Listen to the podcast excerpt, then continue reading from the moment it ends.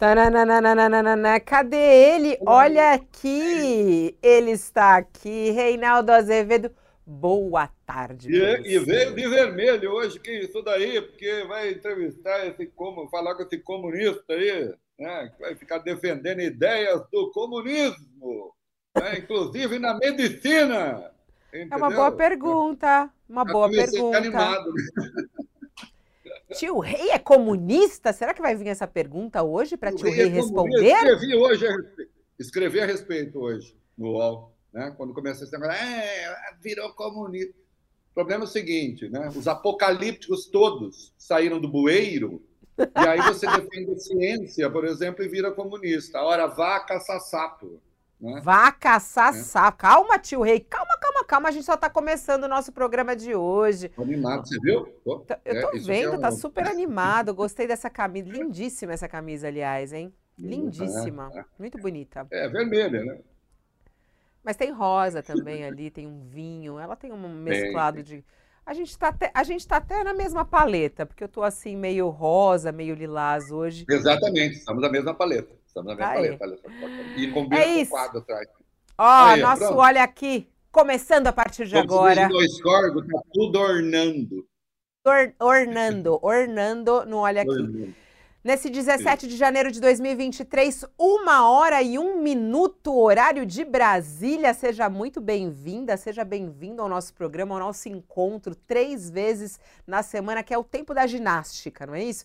A gente faz ginástica Exatamente. três vezes. A recomendação médica, é, se der, faz todo dia, mas pelo menos três vezes na semana. Então, assim, tio rei, pelo menos três vezes na semana. É a nossa Exato. ginástica mental que a gente faz aqui. Olha eu inventando as histórias. Né? E é muito bom. Então é isso. Ó, no nosso cardápio, hoje a nossa, a nossa planilha de atividades aqui mentais, no nosso cardápio do Olha Aqui de hoje, teremos. Nosso José... plano de malhação. Nosso plano de malhação, boa. Nosso plano de malhação é esse. José Dirceu, ele mesmo, ele mesmo. Uh, ele, o grande cacique do PT, será que ele está atuando nos bastidores? Não está atuando? Ele deu uma entrevista recentemente a um podcast do PT, né? É, e ele falou lá que tem que parar de ficar criticando o Haddad, tem que apoiar o Haddad. É, defendeu a reorganização do partido para fazer frente à direita, tem que ficar de olho ainda na direita, o, Brasil, o partido precisa se unir Dirceu tem ou não tem razão? É, Dirceu é, ainda tem força é, nos petistas? Tio Rei vai falar sobre isso. E claro que a gente está de olho nessa treta toda aí do PL, né? E até eu achei muito curioso, eu não sei se você viu nas redes sociais, é, Reinaldo, o que eles estão colocando. O próprio Lindenberg colocou isso no Twitter dele. É, PL, que significa pró-Lula. substituíram o Partido Liberal por pró-Lula. Por quê? Pelos elogios de grandes nomes do PL, como o próprio presidente do partido.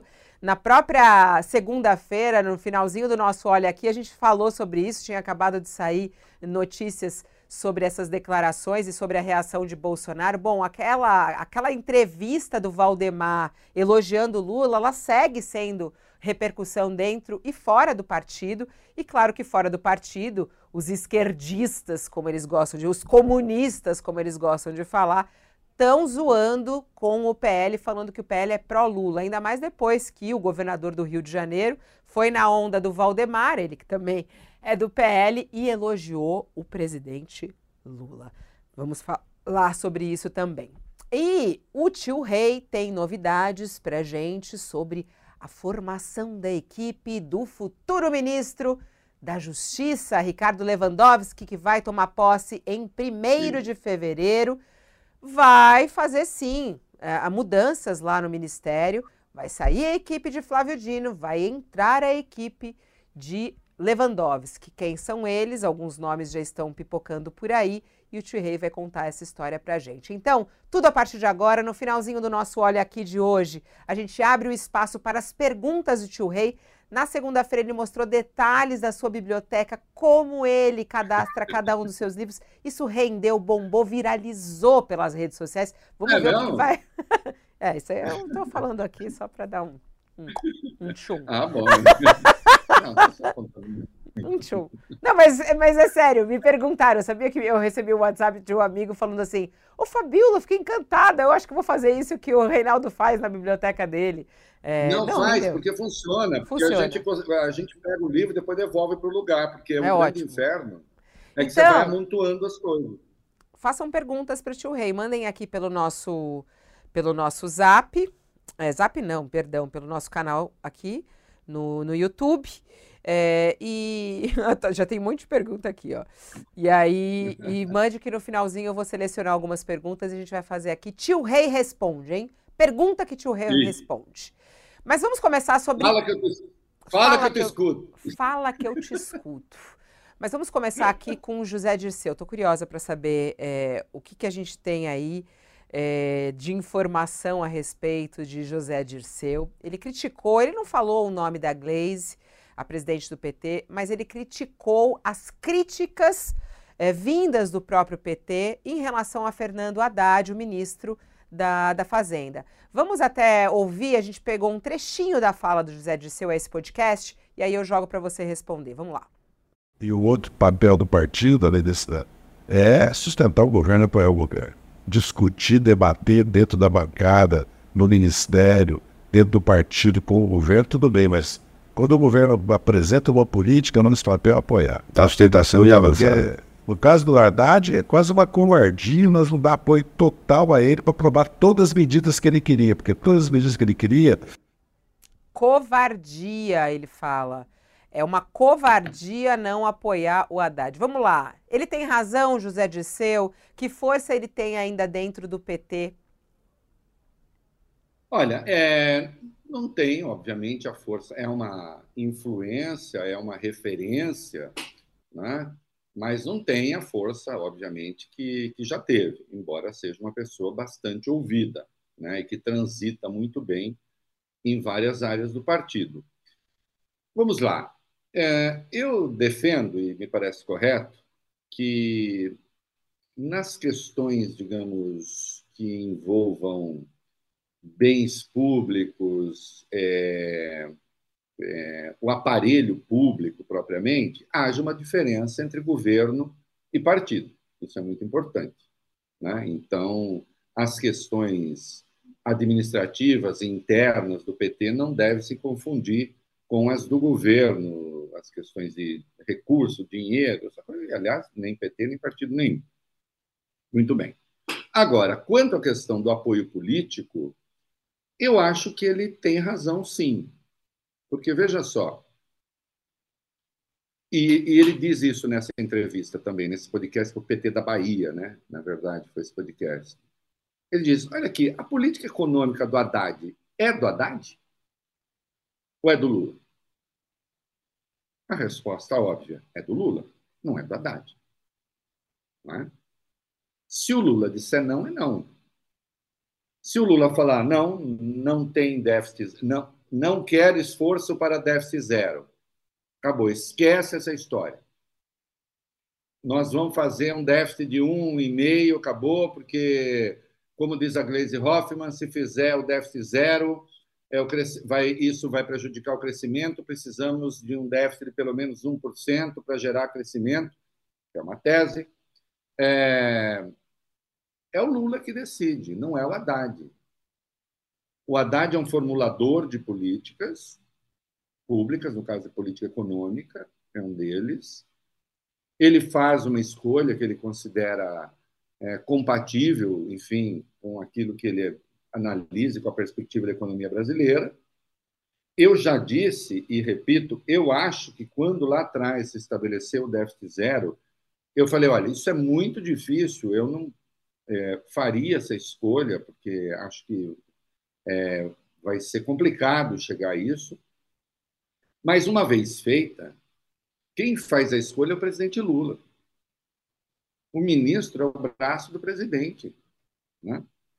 É, nessa questão. Não tem como. Evidentemente, o Lula não está na ponta de cada ministério, é impossível saber o que acontece na ponta de cada ministério da máquina pública. Né? Essa estupidez que tinha lançado na política brasileira, Lava Jato. Ah, o Lula é responsável por tudo que ministro fizer, que assessor de ministro fizer, que na ponta de ministro fizer. Isso é uma tolice. O presidente não é responsável por cada uma dessas coisas. Não tem como saber. Agora, escolhas, macro escolhas de política econômica, evidentemente, é o Lula que está fazendo. E o Lula deve ter sido convencido, e o Lula é do tipo que se deixa convencer, ele deve ter sido convencido que é, pacificar os tais mercados era uma coisa importante, isso se mostrou verdadeiro, e que, portanto, buscar o déficit zero ou tomar as medidas para tanto é, era o caminho correto. Ora, se é essa a escolha, e se o Haddad encarna essa escolha, me parece que as críticas que foram feitas a ele, de fato, foram excessivas. Nós vimos é, Gleisi, o PT, falar em austericídio, né? a austeridade que seria um suicídio político. E aí até o Haddad tirou um sarrinho ali no fim do ano, ele falou os cards de fim de ano que muitos petistas estavam mandando, né, dizendo, olha, é, queda do desemprego, queda da inflação, e não sei o que, ele disse, bom, é, e tudo isso, e viva o governo Lula, mas o Haddad é um austericida. Então, é claro que eu acho que se foi além do limite. O partido pode ter, sim, um papel é, de debate interno, ativo. Agora, isso que o Zé Dirceu está falando, e vamos convir disso, ele conhece, ele sabe como criar uma máquina de gestão. Aliás, ele soube perfeitamente bem como ganhar a eleição. Ele foi o grande mago do arranjo de 2002, que levou Lula à presidência da República. Ele sabe como isso funciona. Né? É, uma vez feita a escolha, aí eu acho que o partido tem que dar apoio àquele que está fazendo a política escolhida pela principal referência do partido, que é o presidente da República. Não cabe personalizar no Haddad uma escolha de que o PT não gosta e, ao mesmo tempo, aplaudir o Lula. Porque, enfim, é uma figura que se coloca um pouco acima da crítica no PT, o próprio PT é, o coloca nesse papel, né? É, nessa condição. Então, acho que o Zé Dirceu, nesse particular, está certo. Bom, qual foi a escolha feita? E aí ele diz, é quase uma covardia. E acho que é, porque, veja só, as críticas foram feitas ao Haddad no mesmo momento em que ele estava lutando com o Congresso, está lutando com o Congresso para conseguir receita. Hum? Então, o que eu, e, e eu já disse isso, para mim, eu entendo, né?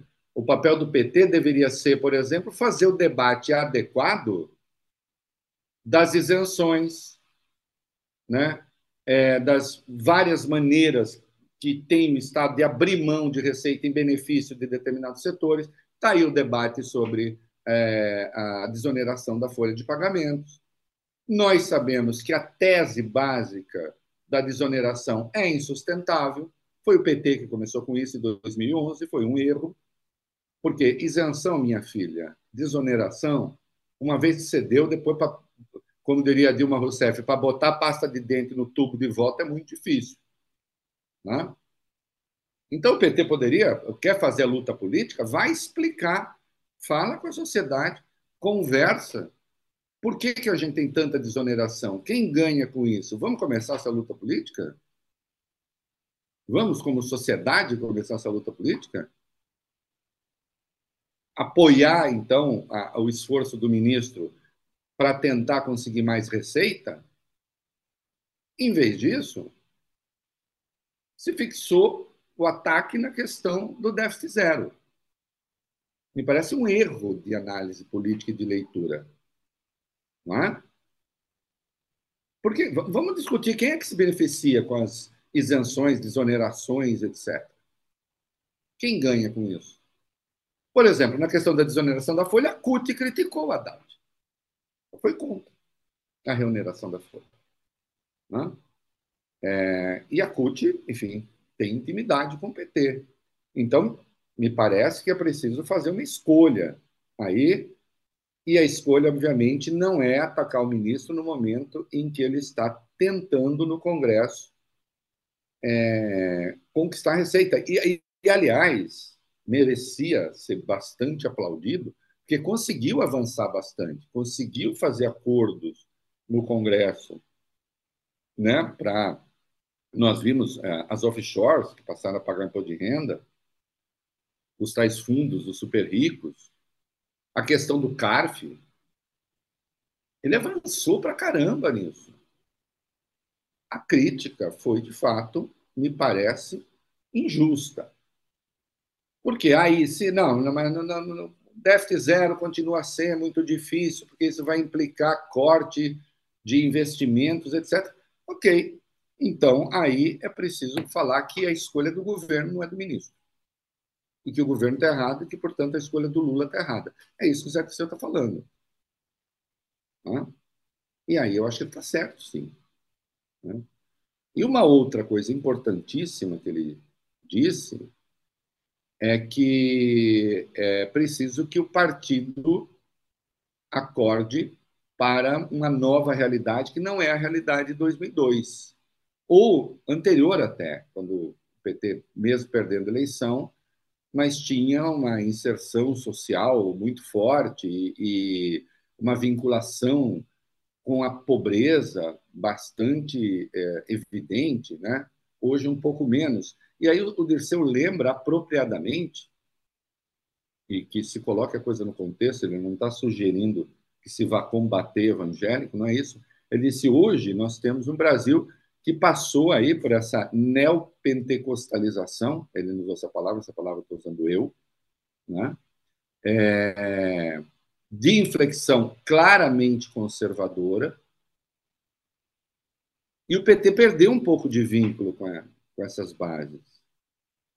Tem uma questão sociológica, econômica, eu deixo aqui para os economistas que o rei não tem tempo, porque o rei trabalha muito, né? e também não é economista. Mas eu tenho uma tese aqui, eu tenho uma tese, que é a seguinte: é preciso que se coloquem duas curvas num gráfico, um, um gráfico cartesiano, duas curvas.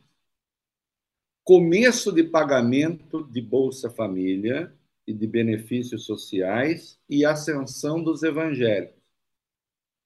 E nós vamos ver e valorização do salário mínimo, três curvas.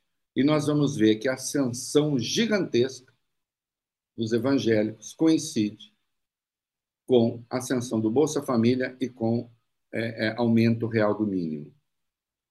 E nós sabemos que essas igrejas e essas correntes mobilizam uma maioria de pessoas pobres e que tem é, uma prática bastante efetiva na cobrança de dízimo e que só paga dízimo quem tem dinheiro para pagar dízimo, ainda que seja pouco.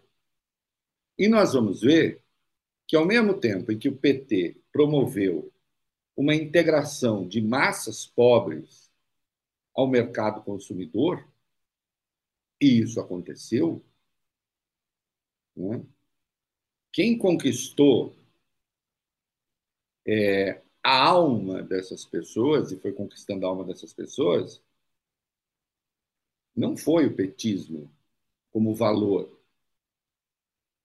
Na verdade, muitas dessas pessoas foram capturadas por movimentos conservadores. Eu peço outra curva para se estudar. Concessão de FIES, ProUni, e quando se pegavam as pesquisas, Bolsonaro liderava entre universitários. E ele não liderava entre os universitários da USP. E ele não liderava entre os universitários da Unicamp. E ele não liderava entre os universitários das universidades federais. Ele passou a liderar porque virou o candidato de muita gente em é, faculdades, cursos, universidades privadas que foram financiadas com dinheiro público, na prática. Não estou dizendo que foi legal, mas o dinheiro, a origem do dinheiro é pública. Então, ao mesmo tempo que o PT promoveu essa integração, não houve, não se deu a correspondente mobilização política dessas pessoas. Propõe uma outra tese. Nossa, hoje eu estou profundo. Uma outra tese. Nesse tempo, crescem as. É, cresce a militância identitária, que é importante. Eu não estou dizendo que não. Eu não acho que esses grupos precisam abrir mão de suas pautas. Agora, precisa ver quando a pauta identitária ela acaba eventualmente fazendo sombra aquela que foi sempre uma pauta importante do PT, que foi a pauta então econômica, social, né, dos problemas da periferia da cidade e tal. Né? O PT se descolou de uma parcela importante da população pobre. Né? É, não vai aqui nenhuma manifestação de preconceito ou, ou, ou viés ideológico, nada, mas é, a rigor, quando você pensa políticas públicas, não há nenhuma razão para, para você ter população pobre votando em Bolsonaro. Razão econômica não há. Não há razão econômica. Me digam por quê. Qual política social? Teve a eleitoral ali, elevação né, do Auxílio Brasil, como eu chamava, que era o Bolsa Família, na boca da urna as urgências da Covid. Mas o que aconteceu, por exemplo, com Minha Casa Minha Vida, que é uma política para pobre no governo Bolsonaro? O que aconteceu com a farmácia popular no governo Bolsonaro?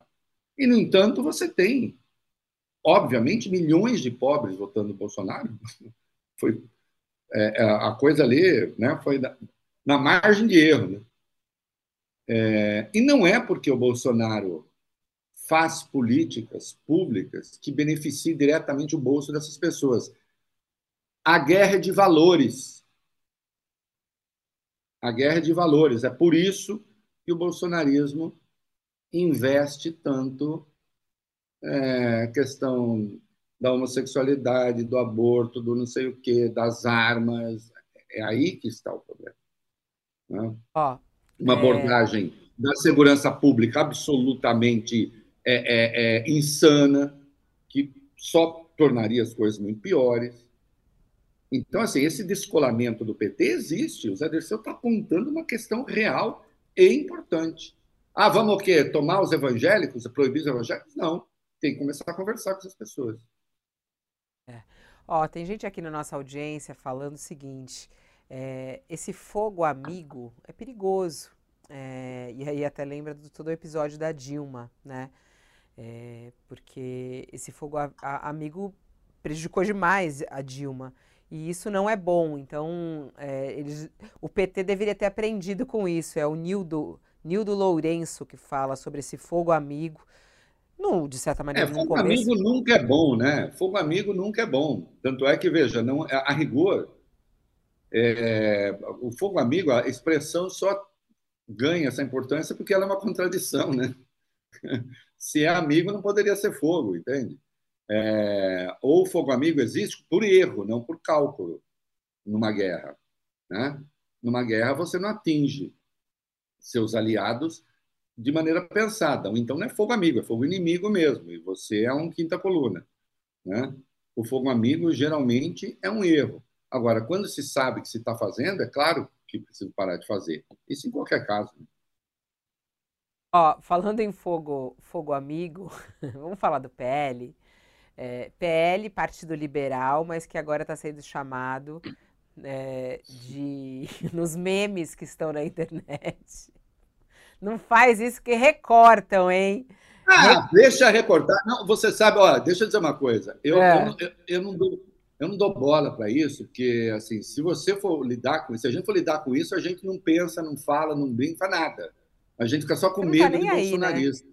Você não nem não, liga, não tô né? Mesmo, mas, mas no, no rádio, nas redes, não estou. Sabe por quê? Porque senão você vira refém dessa gente canalha que fica nas redes só para ferrar as pessoas. Entendeu? É. Então, é, pode fazer à vontade. Todo mundo sabe que eu, enfim, não sou petista. Daí, né? Ó, o pessoal tá Mas gosta do vermelho, gosta de vermelho. o, o Lindenberg, não sei se a gente consegue abrir aqui, mas o Lindenberg colocou aí, ó, PL pró Lula. Ele falou assim: esse aqui é o novo significado do PL. Após Valdemar Costa Neto, presidente do PL, partido do Bolsonaro, rasgar elogios para o Lula e kkkk, PL pró Lula. É, desce um pouquinho, só para ver a, a, imagem completa. Desce um pouquinho aqui. Ai, deixa eu ver se eu consigo. Isso, ó. PL pró Lula. E o pessoal tá, tá, tá encaminhando isso, todo mundo tirando sarro. Bom, teve a fala do Valdemar é, elogiando Lula. E teve também a fala do governador do Rio de Janeiro, Cláudio Castro, que também é do PL, que foi eleito com apoio do Bolsonaro, que apoiou Bolsonaro é, e que representa Bolsonaro lá no Rio de Janeiro, que também elogiou Lula, falando que Lula é experiente e tudo mais. E a crise no PL segue diante disso. Bolsonaro ontem é, deu uma entrevista para o Metrópole e ele minimizou um pouquinho. Ele que no começo falou de implodir o PL, ele minimizou, falando: ah, o, eu e o Valdemar é um casamento, eu sou um marido e a gente sabe que a mulher sempre é que manda. Foi o que ele falou, aquele. É, que esse, esse discurso que é super machista, né? Como eu me incomodo, aquela coisa de chamar de patroa, delegada, né? É, é bem isso aí. É ela que manda, ela que manda. Ele falou: ah, o Valdemar também tem um coração muito grande, é, por isso que ele elogia muita gente, é preciso entender. Ele não tem maldade nisso que ele fala. Vamos lá. PL virou pró-Lula mesmo, o Reinaldo? O que que, o que que essa treta aí entre Valdemar e Bolsonaro significa? Quem sai ganhando nisso? Bom, primeira coisa é que na relação aí, pelo que eu entendi, a Michelle está sendo corneada, né? O que, enfim, é, mas aí também é uma coisa. É inacreditável. Ai, meu Deus do céu. É, é, é, espantoso, né? Porque, ah, não, é um casamento, mas aí diz o Bolsonaro, bem Bolsonaro, mas eu sou o marido, né? Ah, entendeu? E aí, para não parecer, ah, mas era que. Olha aqui.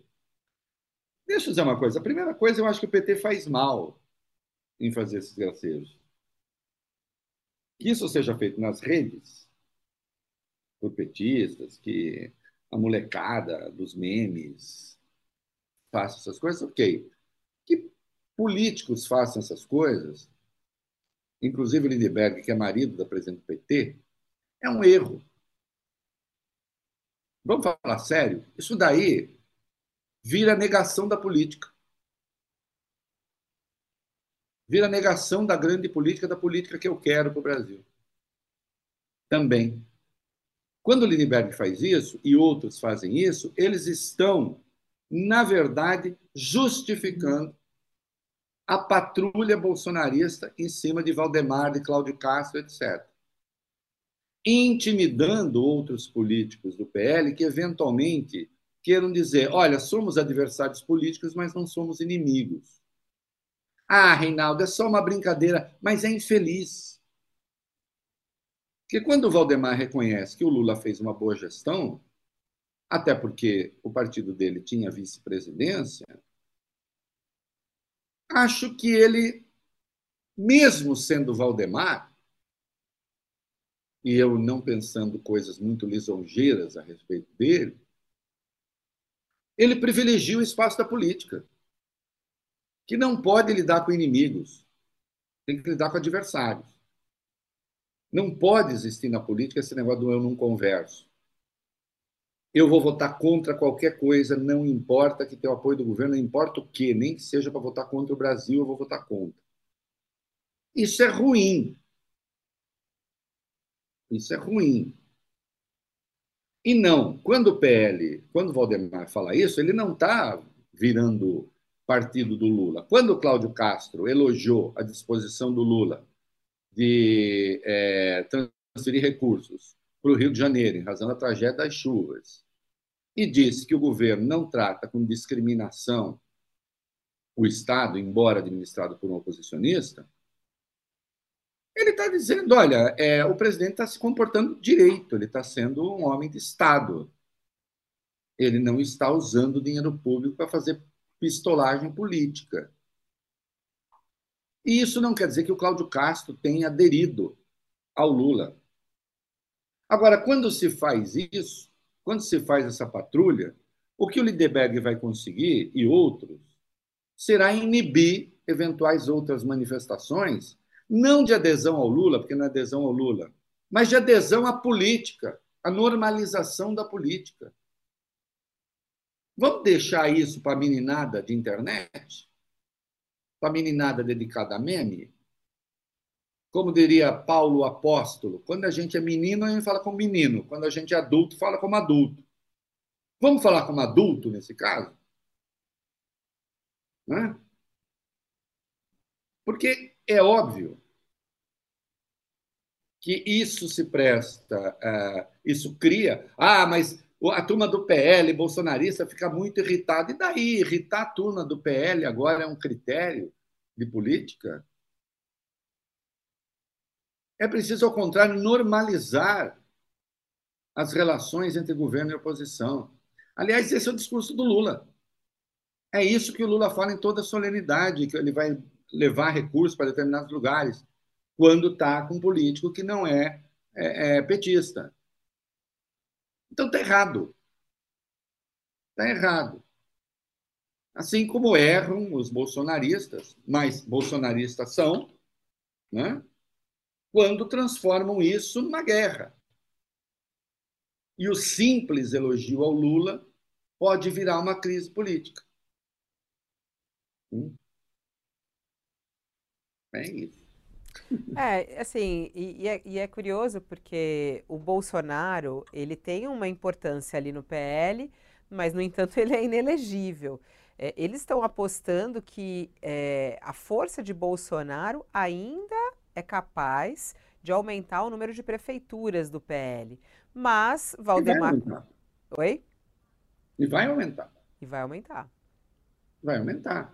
Assim como vai ajudar ainda em 2026 a fazer uma bancada grande, assim como ajudou a fazer agora, ele é, veja, a, ele é um líder popular, né, no sentido de que ele tem o apoio de milhões de pessoas, né, mas está inelegível. Preciso do Bolsonaro, mas, ao mesmo tempo, o PL também tem outras demandas, inclusive junto ao governo federal, e que precisam ser cumpridas, como agora a gente vê o caso do, do Rio de Janeiro, PL, políticos do PL. Né? Então, é, você tem um partido completamente alijado é, do, de, de, qualquer proximidade com o governo federal, isso, isso não existe. Né? É, isso que o, o, bolsonarismo quer não existe, porque isso também ajudaria, isso aí ajudaria a desestruturar o partido. Agora, eu entendo que é, quando figuras do PL falam isso que falaram em relação ao Lula, nós estamos falando de política e, portanto, a política tem que ser tratada de maneira normal. Não tem que entrar nessa pilha. Entendeu? Daí que seja um erro mesmo, isso que fizeram. Né? Isso que, os petistas estão fazendo. Deixa isso para a meninada, que é ligado ao PT, ligado à esquerda, que quer tirar um pelinho dos bolsonaristas, que quer encher o saco lá daquele deputado que fica aparecendo o tempo todo, aquele menininho. É... Ok. Não um senhor como Lindbergh. Né? Aí é preciso mais seriedade. É, o pessoal está falando aqui, tem gente falando assim, ó, concordo com o tio Rei, é, é isso mesmo, não, não pode ir por esse caminho, cair no que eles, no que eles querem. Bom, a gente estava falando até agora de, de Fernando Haddad, virou nossa manchete principal e fala. O Haddad esteve reunido hoje com Lula. Vou até abrir aqui e trazer a informação da nossa repórter, uh, Reinaldo. Mas o Haddad esteve Sim. na reunião hoje com o Lula para discutir a questão da reoneração da Folha. A gente sabe que é, ele tinha derrubado né, os benefícios fiscais. É, e aí voltou com o Congresso, estava nessa discussão aí com o Congresso, teve reunião com o Rodrigo Pacheco. É, conversou já com Arthur Lira, tem uma reunião marcada com Arthur Lira. Ele foi levar as propostas de que ele ouviu lá para o Lula. E o que a nossa repórter Letícia Casado traz é que o ministro uh, busca agora essa solução para a desoneração da folha e ele quer evitar que isso vá parar no judiciário e trazer ainda mais desgaste na relação do governo com os parlamentares. Então, a saída, eh, segundo a reportagem, passa por desistir da reoneração e dividir as outras propostas de aumento de arrecadação que foram apresentadas em dezembro em novas medidas provisórias. Eh, ou então apresentar um projeto de lei com uma urgência ao Congresso para recompor a tributação dos setores que foram desonerados. É, então, essa é um pouco da, do que a, a Letícia apurou. Ele levou os resultados ao presidente Lula agora pela manhã, mas aparentemente as coisas não têm saído como foi esperado. Ele deixou o Planalto é, pela garagem do Ministério, é, foi pela garagem na Fazenda, para evitar os jornalistas, para não ter que perguntar é, para os jornalistas. Lembrando que Lula vetou a desoneração sobre a folha de pagamento de 17 setores da economia no, no ano passado, né, no final do ano passado, e isso acabou sendo derrubado pelo Congresso. E aí eles estão aí nessa negociação de como podem fazer, é, não perder esses recursos que a Haddad acha fundamental, mas parece então que ele vai desistir de trazer uma nova reoneração. Como é que você analisa aí é, essa saída? Olha, que eu saiba, que eu saiba, vai desistir e vão tentar outros caminhos, ou então uma, uma proposta sendo discutida, uma reoneração é, paulatina, mas paulatina mesmo, ao longo dos anos. Olha aqui, é, quando se fala em evitar judicialização, é preciso que fique claro que, se levar isso ao judiciário, a chance né, é, de é, a desoneração ser considerada ilegal é grande, porque é ilegal. Fez a, a desoneração e não se disse de onde vai sair o dinheiro. Isso é ilegal. Ofende a Constituição e a Lei de Responsabilidade Fiscal. Desoneração que, na verdade, não é dos 9,5 bilhões dos tais 17 setores, mas chega coisa de 17 bilhões, porque também se desonerou o INSS das prefeituras até 146.500 habitantes, é, 146 ou 143, mas é nessa faixa. É, e, portanto, aí também outros 8 bilhões, que é uma barbaridade, porque, ao mesmo tempo em que é, você faz, se cobra do governo um esforço fiscal, e o Congresso cobra, e os conservadores cobram, Aí você vai e retira, assim, 18 bilhões de receita. E não diz de onde vai sair. E aí vem a máxima dos liberais de plantão, né? sedizentes liberais, ah, corta gasto. Tá bom, de onde? De onde vai cortar? Diz um lugar para cortar gasto. Como é que se corta gasto de um ano para o outro? Vamos cortar o quê? É, minha Casa Minha Vida, é, Bolsa Família, vai cortar o quê? Saúde, corta o quê? Quer falar corta gasto é fácil. Mas então precisa falar de onde. E aí, nessas horas, em razão de lobbies organizados e não sei o quê, o Haddad acabou ficando meio só. O Lula vetou, os mercados, aliás, aplaudiram né, quando houve esse veto. Por quê? E por que o mercado aplaude? Porque, ah, então, o governo está fazendo uma aposta na sanidade das contas públicas. Está fazendo uma aposta, é, é, tudo rumo ao déficit zero, ou pelo menos ao menor déficit possível. A hora que você tem a derrubada, e se considera uma grande afronta ao Congresso, que o governo tente de novo, tal, aí tem até gente dizendo que é inconstitucional essa MP, não é inconstitucional, porque o governo não está apresentando a mesma proposta que foi derrubada pelo Congresso, não é inconstitucional. Né? O que é inconstitucional, sim, é a desoneração. Como ficou? As duas. Isso sim. Porque você não tem, não se diz de onde vai sair esse dinheiro. Agora, me parece que esse embate é, o governo perdeu, mas não se acuse a Haddad de não tentar realmente né, fazer o déficit zero. É, nesse caso, é o Congresso que está lutando contra o déficit zero, não é o governo. Né? E não tem claro ainda que tipo de negociação vai ser, não tem claro que tipo de proposta, qual é a alternativa. Né? Uh, até porque uh, aquilo que está aí, ah, desonera e mantém até 2027. Todo mundo sabe que em 2027 volta a ladainha, né? O que se quer é a desoneração para sempre. Vamos ser claros? Porque são setores geradores de empregos. O que? Os outros setores não geram emprego? Geram o quê? É... Então, evidentemente, se, se votou num privilégio. Né? O Congresso escolheu votar num privilégio e prejudica as contas públicas.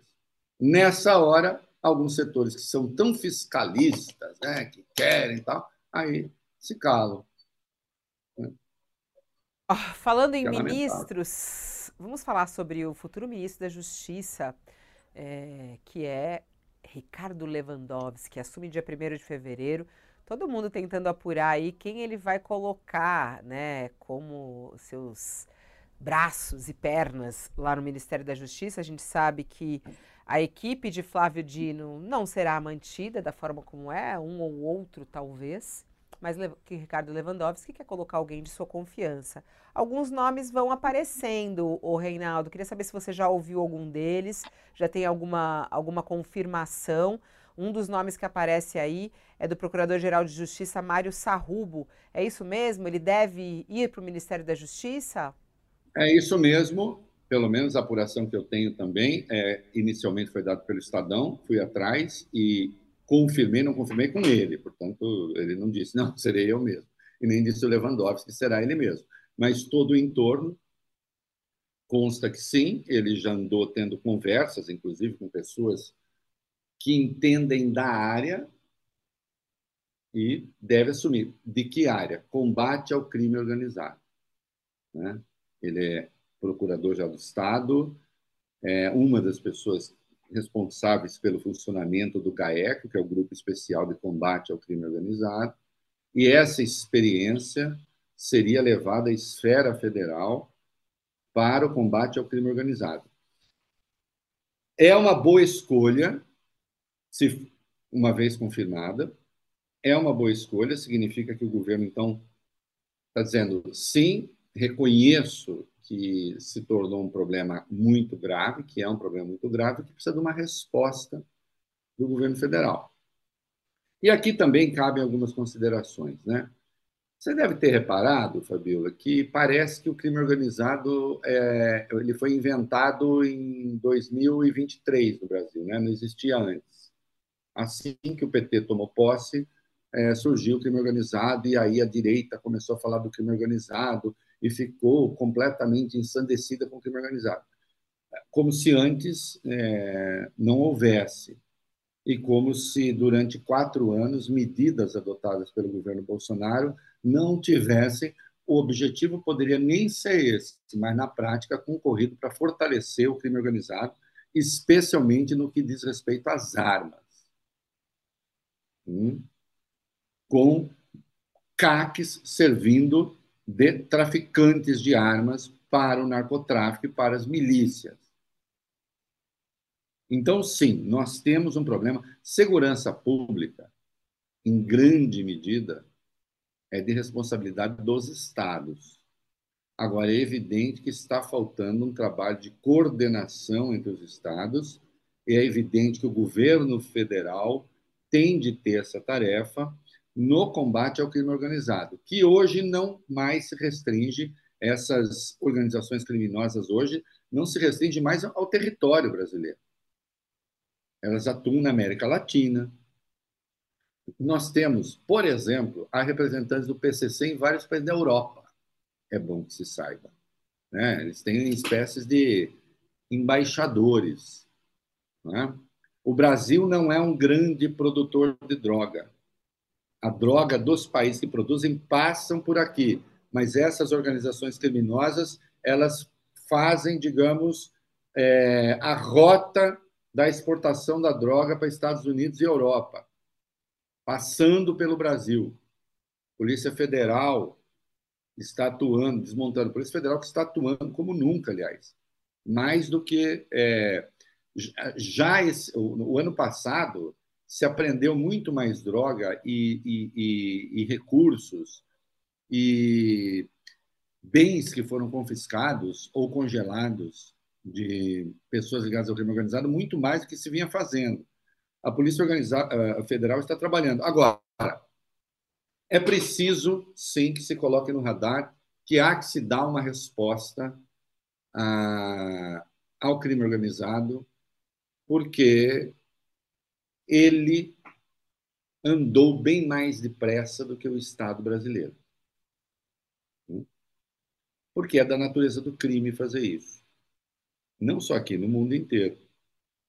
Entre outras razões, que o Estado tem regras, tem leis que precisam ser obedecidas. O crime não tem nenhum. Tem só a lei da hora de quem está mandando. Né? E, portanto, as coisas podem ser mais rápidas e mais efetivas do ponto de vista do próprio crime. Né? Então, o Mário Luiz Sarrubo tem experiência nessa área, acho uma excelente escolha. Né? É, são várias frentes de atuação. Tem uma delas muito importante: o crime organizado está infiltrado no Estado brasileiro, nas várias esferas na municipal, na estadual, eventualmente em franjas do poder federal. Porque quando você tem corrupção lá na ponta, numa eventual estatal que presta serviço, pode crer que o crime organizado está lá. O crime organizado está em financiamento de campanha. A proibição da doação de empresas privadas a campanhas pelo Supremo foi um erro brutal. Hum, é, fez com que acontecesse o óbvio. O crime organizado entrou porque falta dinheiro. Ah, mas com os bilhões que tem do fundo eleitoral, ainda assim falta dinheiro, até porque esses bilhões às vezes ficam concentrados em alguns figurões dos partidos, vão chegar à ponta, e quem é que chega à ponta? Quem tem dinheiro vivo oferecer não rastreável.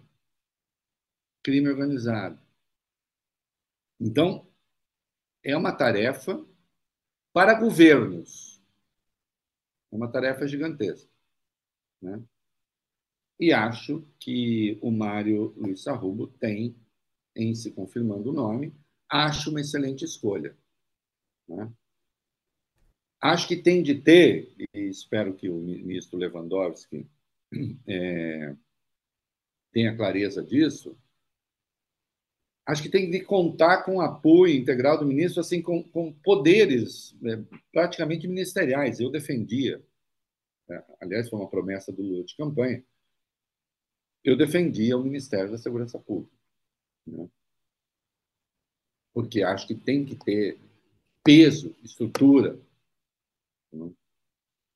força de mobilização junto ao governo. A situação é muito grave.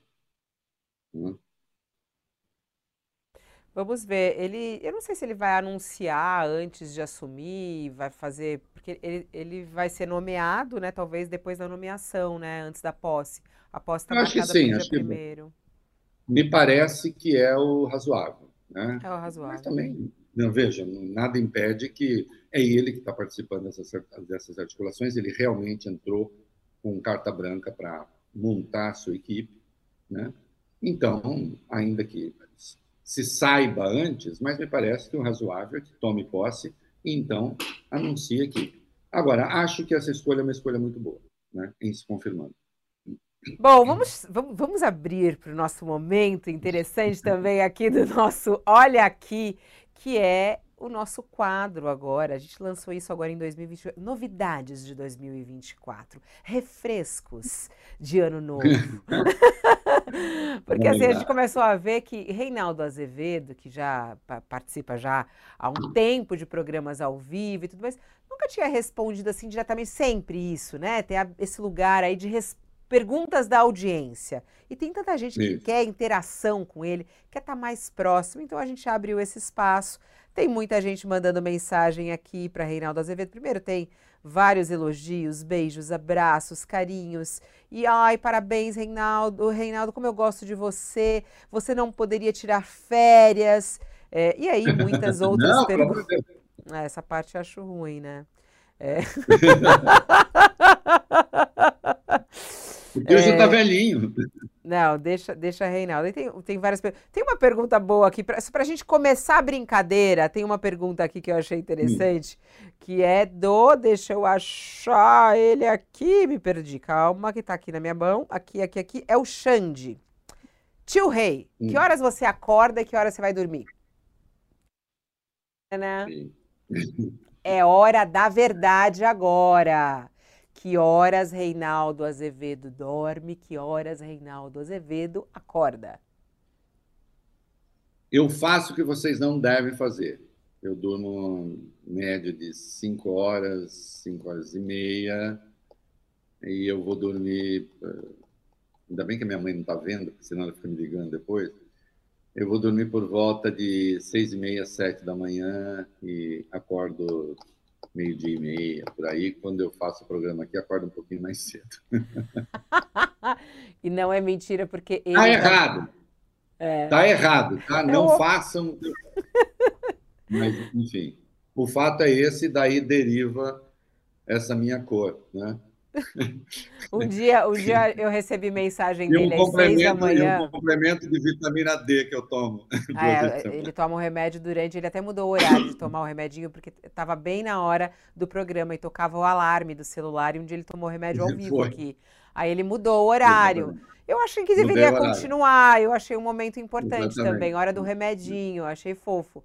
Mas Aliás, é, um dia, um dia é verdade isso que ele fala que ele vai dormir às seis. Um dia ele me mandou uma mensagem às seis da manhã e aí eu falei bom dia, eu achando que ele estava acordando junto comigo nesse caso, mas não, ele estava indo dormir e eu acordando que é o horário que eu acordo às seis da manhã. Então é isso. Primeira Exatamente. pergunta respondida do Xande. Tem perguntas? Mande aí que a gente está selecionando ainda. Manda a pergunta aí pro nosso uh, no, no próprio YouTube aqui onde a gente está no chat. Manda no chat que é mais fácil para a gente responder. Vamos entrar na Argentina. Tem algumas perguntas relacionadas à Argentina, vou juntar duas aqui. É, e muito é, em cima de uma reportagem, está até na nossa página do UOL agora, é, a chamada está na página do UOL, reportagem da Folha, falando que o argentino corta refeições e se limita a macarrão ensopado. Primeiro mês de Milei. A gente está vendo essa imagem dessa família e aqui diz a Florência Rocha, de 22 anos, que foi entrevistada pela Júlia Barbon, Bardon, Barbon, e, e disse, abre aspas, não é preciso um frango para ser feliz, soltando um riso constrangido enquanto apoia as mãos na barriga onde carrega há seis meses seu terceiro filho. É, e ela resolveu, falou, olha, eu, eu falei, olha, é, não é porque eu quero, eu tenho que comer o almoço e janta, e se compro verdura não vai sobrar mais nada. Às vezes eu não como para que as crianças comam. No último mês piorou muito. Antes já estávamos mal, mas se conseguia um jeito ou de outro, agora já não, tá muito difícil. Bom, perguntas ao tio Rei que chegam aqui relacionadas à Argentina. O Alberto Nascimento fala: tio Rei, na Argentina os, os, pobres estão procurando comida no lixo, lembrando muito o que aconteceu por aqui. O que, que você acha dessa situação? Minha família é fã do senhor e está esperando já o Reconversa de 2024. Ainda falando sobre a Argentina, o Everaldo Leite fala: é, Tio Rei, a Argentina de hoje é o Brasil de ontem? Olha, é... tem muitas diferenças em relação ao Brasil, mas no sentido de que veio um sujeito, e o Milley não é exatamente o Bolsonaro, em muitos aspectos, é até pior. É... E vem um sujeito, ah, vou resolver tudo ali na pancadaria e tal, e ele fez aquele, aquele, aquela mega proposta que ainda está sendo avaliada pela Justiça, né? É, e também pelo Congresso. É, sim, então vamos ver. Veja só, isso que está acontecendo era absolutamente esperado, aliás. O próprio Milley sabia que as medidas que ele iria adotar provocariam isso aí. Ele, ele próprio anteviu que a miséria ia crescer. Ele falou isso. Né? é, logo depois de eleito, deixou claro que a miséria ia crescer.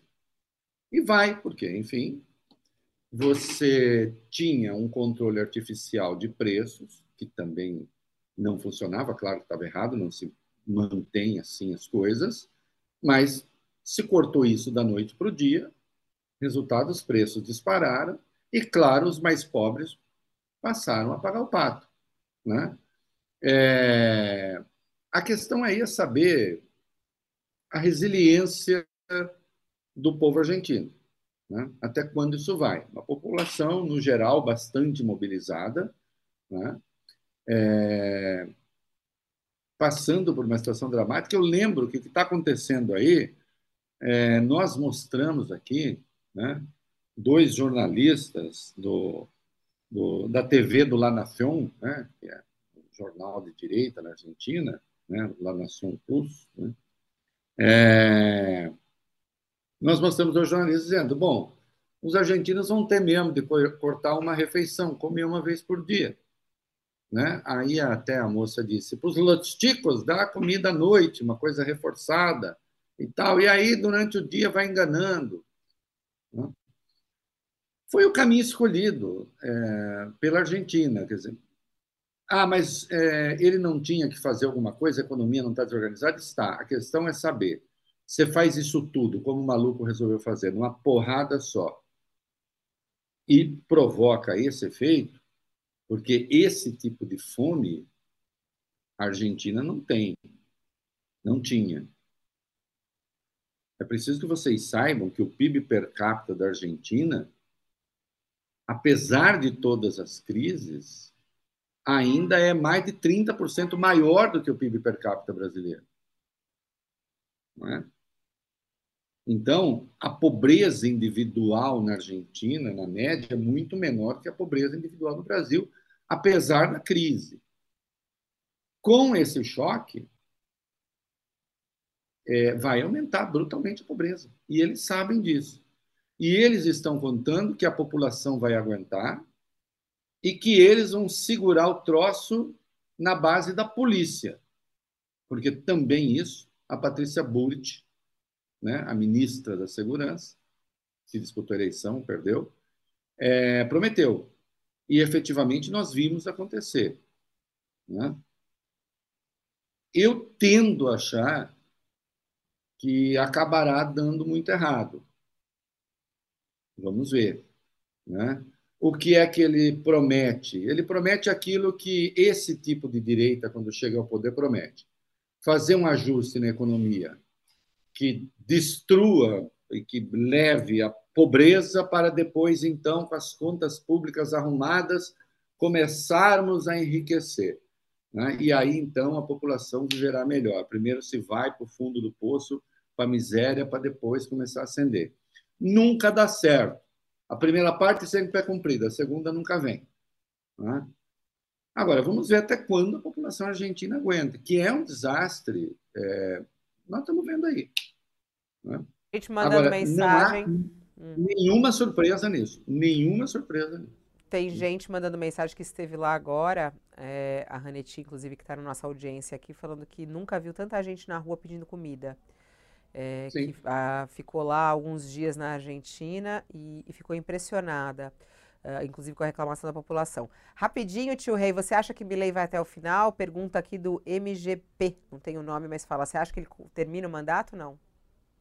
Olha, não dá para saber. Eu, eu vi, é, nós temos o caso do De La Rua, né, que só não dá para fazer o trocadilho em português, porque ele não é de la calle, né?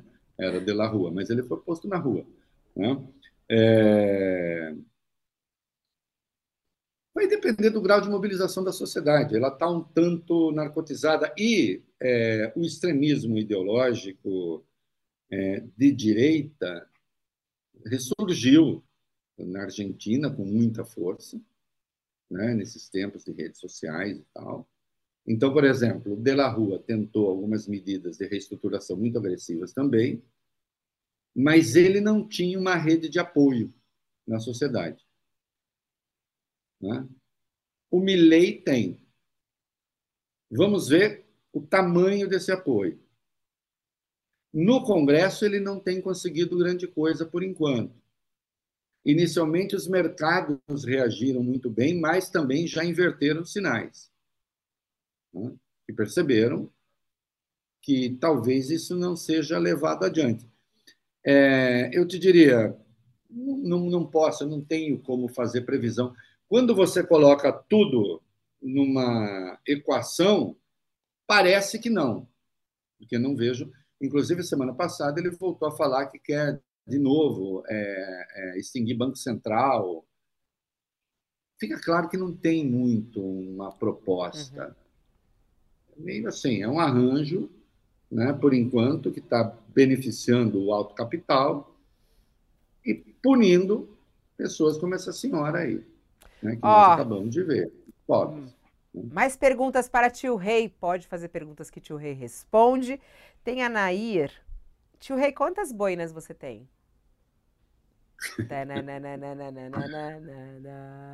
é, Ai, meu Deus! É que bonitinha. Essa né, boina é eu, fofa. Meio, eu fico meio envergonhado essas coisas, porque parece que é coisa de gente doida. Acho que entre boina e chapéu é 62. O quê? 60 e poucas? Que isso? É. é. Você ganha muito de presente também? Porque as pessoas devem te presentear com boina e chapéu, não? Eu não ganhei alguma de presente, não, né, meu bem? Ganhou? Oi? Ah, sim, ganhei, ganhei uma dos pais do meu genro. Ganhei, mas acho que boina mesmo, acho que só essa. Não, eu compro, eu, compro, eu vou atrás, eu fico. O pessoal quer saber onde você compra também. Onde você compra? Oi? Você compra em ah, viagens? Não, aí, aí, aí vira propaganda, né, gente? Vocês acham? Mas no Brasil mesmo, quando você, ou, no quando Brasil, você viaja? No Brasil. No Brasil. No Brasil, quando viajo também, mas a maioria. E quando manda fazer? Aqui. Manda fazer também? É. Não.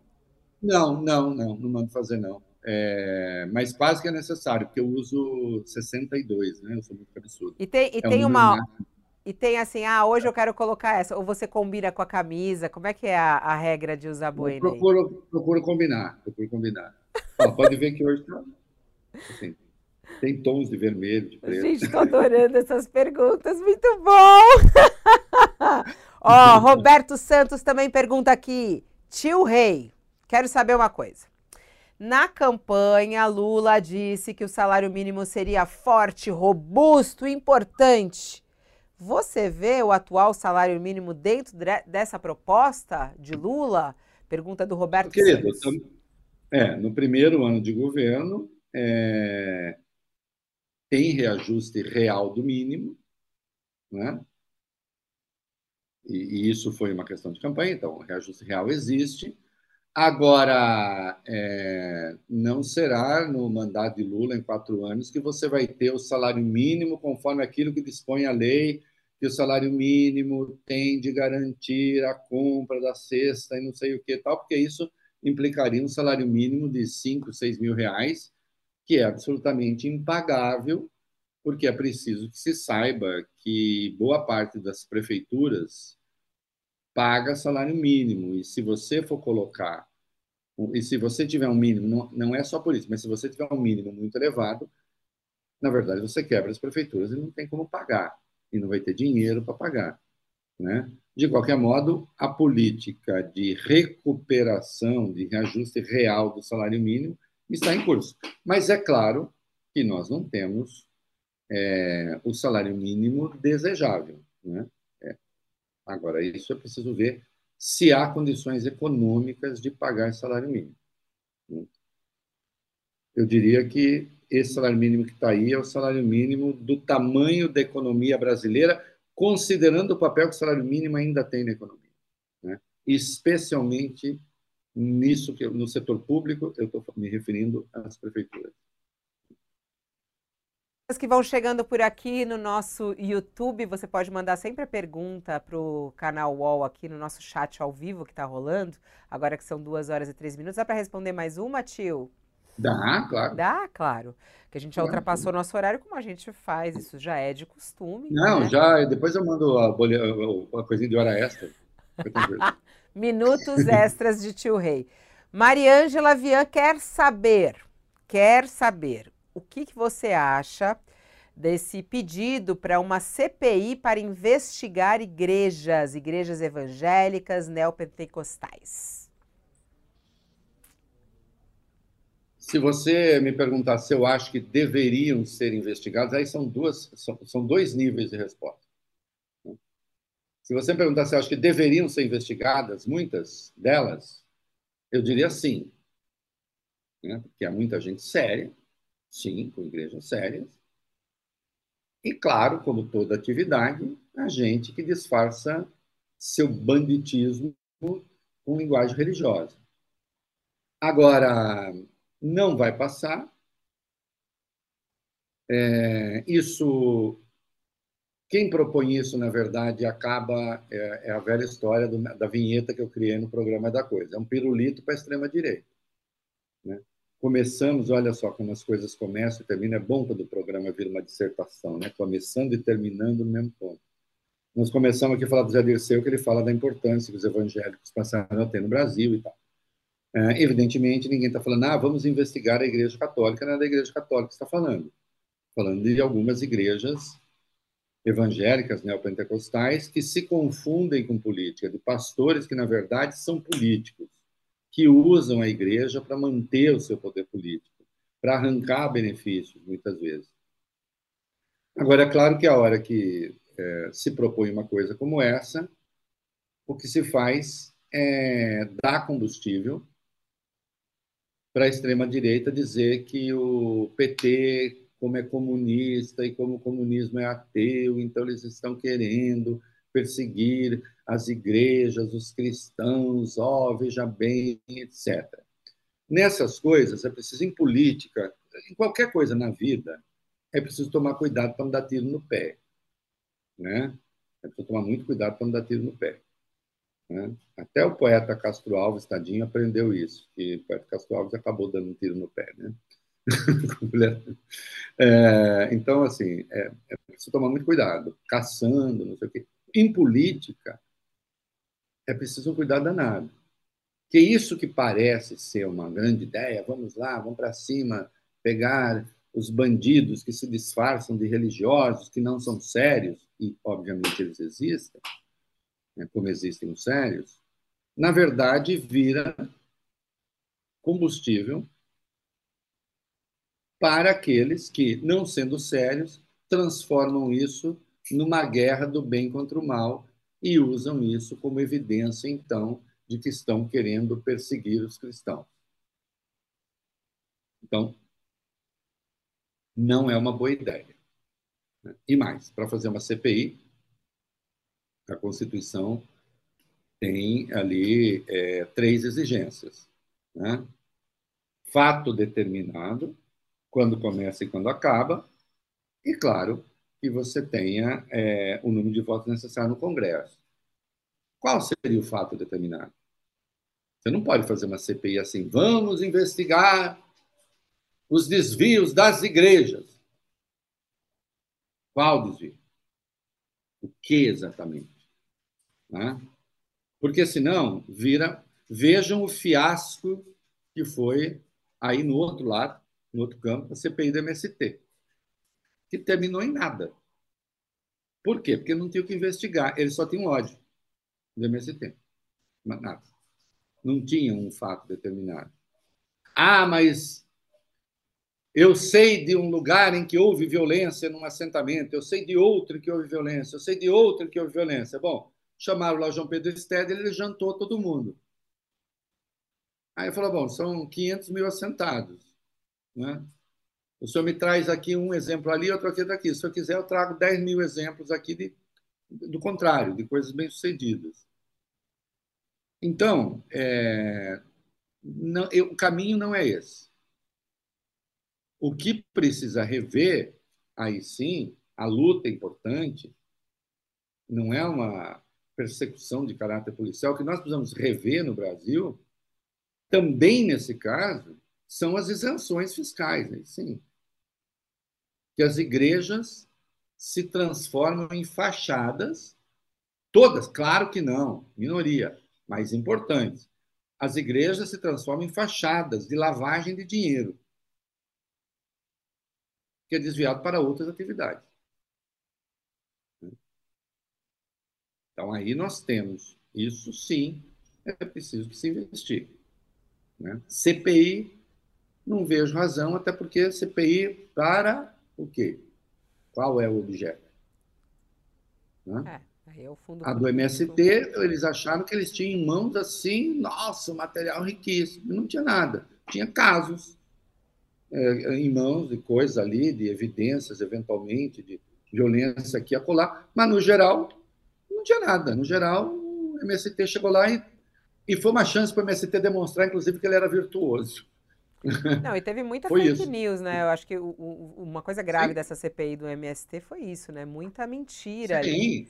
É, e que é, mentira, e toda hora tinha que ficar é... rebatendo a imprensa, os outros próprios violência, Sim, muita violência. Violência contra, é, é contra é. pobres, etc. Aí teve, e para desmoralizar, teve a tragédia no Rio Grande do Sul, das chuvas, e, que, e quem foi dar lá quase 50 mil marmitas foi o MST. Né? Infelizmente, o agro isso, o agro aquilo, o agro não sei o que, não apareceu. Né? Para dar comida lá para os pobres. Né? Ai, ai, ai. Ó, oh, é, não é para não é para Desculpa, ficar... gente. Você de aborrecer dizer tudo. Tem gente que fica aborrecida com isso, mas é Não um é para ficar. Então, é para aqui a demonstra, gente demonstra é, que não, né? É a nossa é. ginástica mental aqui. Né? Esse é o nosso nossa objetivo, nossa mental, malhação, malhação, na hora do almoço. É, Reinaldo uhum. Azevedo todas as segundas, quartas e quintas é, conforme recomendação médica, três vezes na semana, né? A, a, nossa, a nossa malhação é, mental. Não é para Lilian ficar com ciúmes, mas como a gente falou das, das boinas, chegaram muitas mensagens hum. aqui. A Tânia Soares, ela fala: Eu acho um charme é, Reinaldo Azevedo com essas boinas e chapéus. Então, assim, agrada a audiência, tá? Só para dizer. Obrigado, obrigado, obrigado. Ele ficou sem graça é. lá. Talvez se, eu tivesse, talvez se eu tivesse assim, um baita topete e tal, né? Não, não, não tô tão careca assim, mas eu gosto, eu gosto, eu, eu, eu, eu acho que fica legal. Fica legal, então, Thaís. Reinaldo Azevedo, um prazer é, fazer esse programa com você. A gente ainda está começando aqui a, a, a, o nosso programa, por isso essas novidades que vão surgindo, vocês Sim. podem recomendar também aqui. E perguntas, perguntas, perguntas para Tio Rei. Amanhã estaremos ao vivo nesse mesmo horário, a partir da uma hora da tarde. Eu te espero. Uma Sim. boa quarta-feira. Beijo, queridos. Tchau, até amanhã. Até amanhã. Tchau. Beijos, até amanhã. Esse é o Olha Aqui, novo programa aqui no canal UOL, que estreou no finalzinho do ano passado e que em 2024 vem, que vem com toda a força. Reinaldo Azevedo com você ao vivo. Você que gosta de ler uh, aqui Reinaldo Azevedo no UOL, você também acompanha ele ao vivo agora às segundas, quartas e quintas-feiras, da uma às duas da tarde. Então espalhe aí para toda a sua comunidade pelo Zap Zap o endereço do nosso programa, o Olha Aqui, que eu tenho a honra aqui de estar ao lado dele fazendo as provocações a Reinaldo Azevedo. Vou ficando por aqui, volto amanhã às 10 horas no nosso UOL News. Hoje a programação segue aqui no nosso canal UOL, já está rolando aí análise da notícia, tem também o UOL News às 5 horas da tarde, muito mais para você, duas e meia. É, começa em instantes, então, a análise da notícia com o Toledo e a equipe. E também às 5 horas da tarde, Diego Saza te espera no UOL News. Obrigada pela sua companhia, uma ótima quarta-feira a você.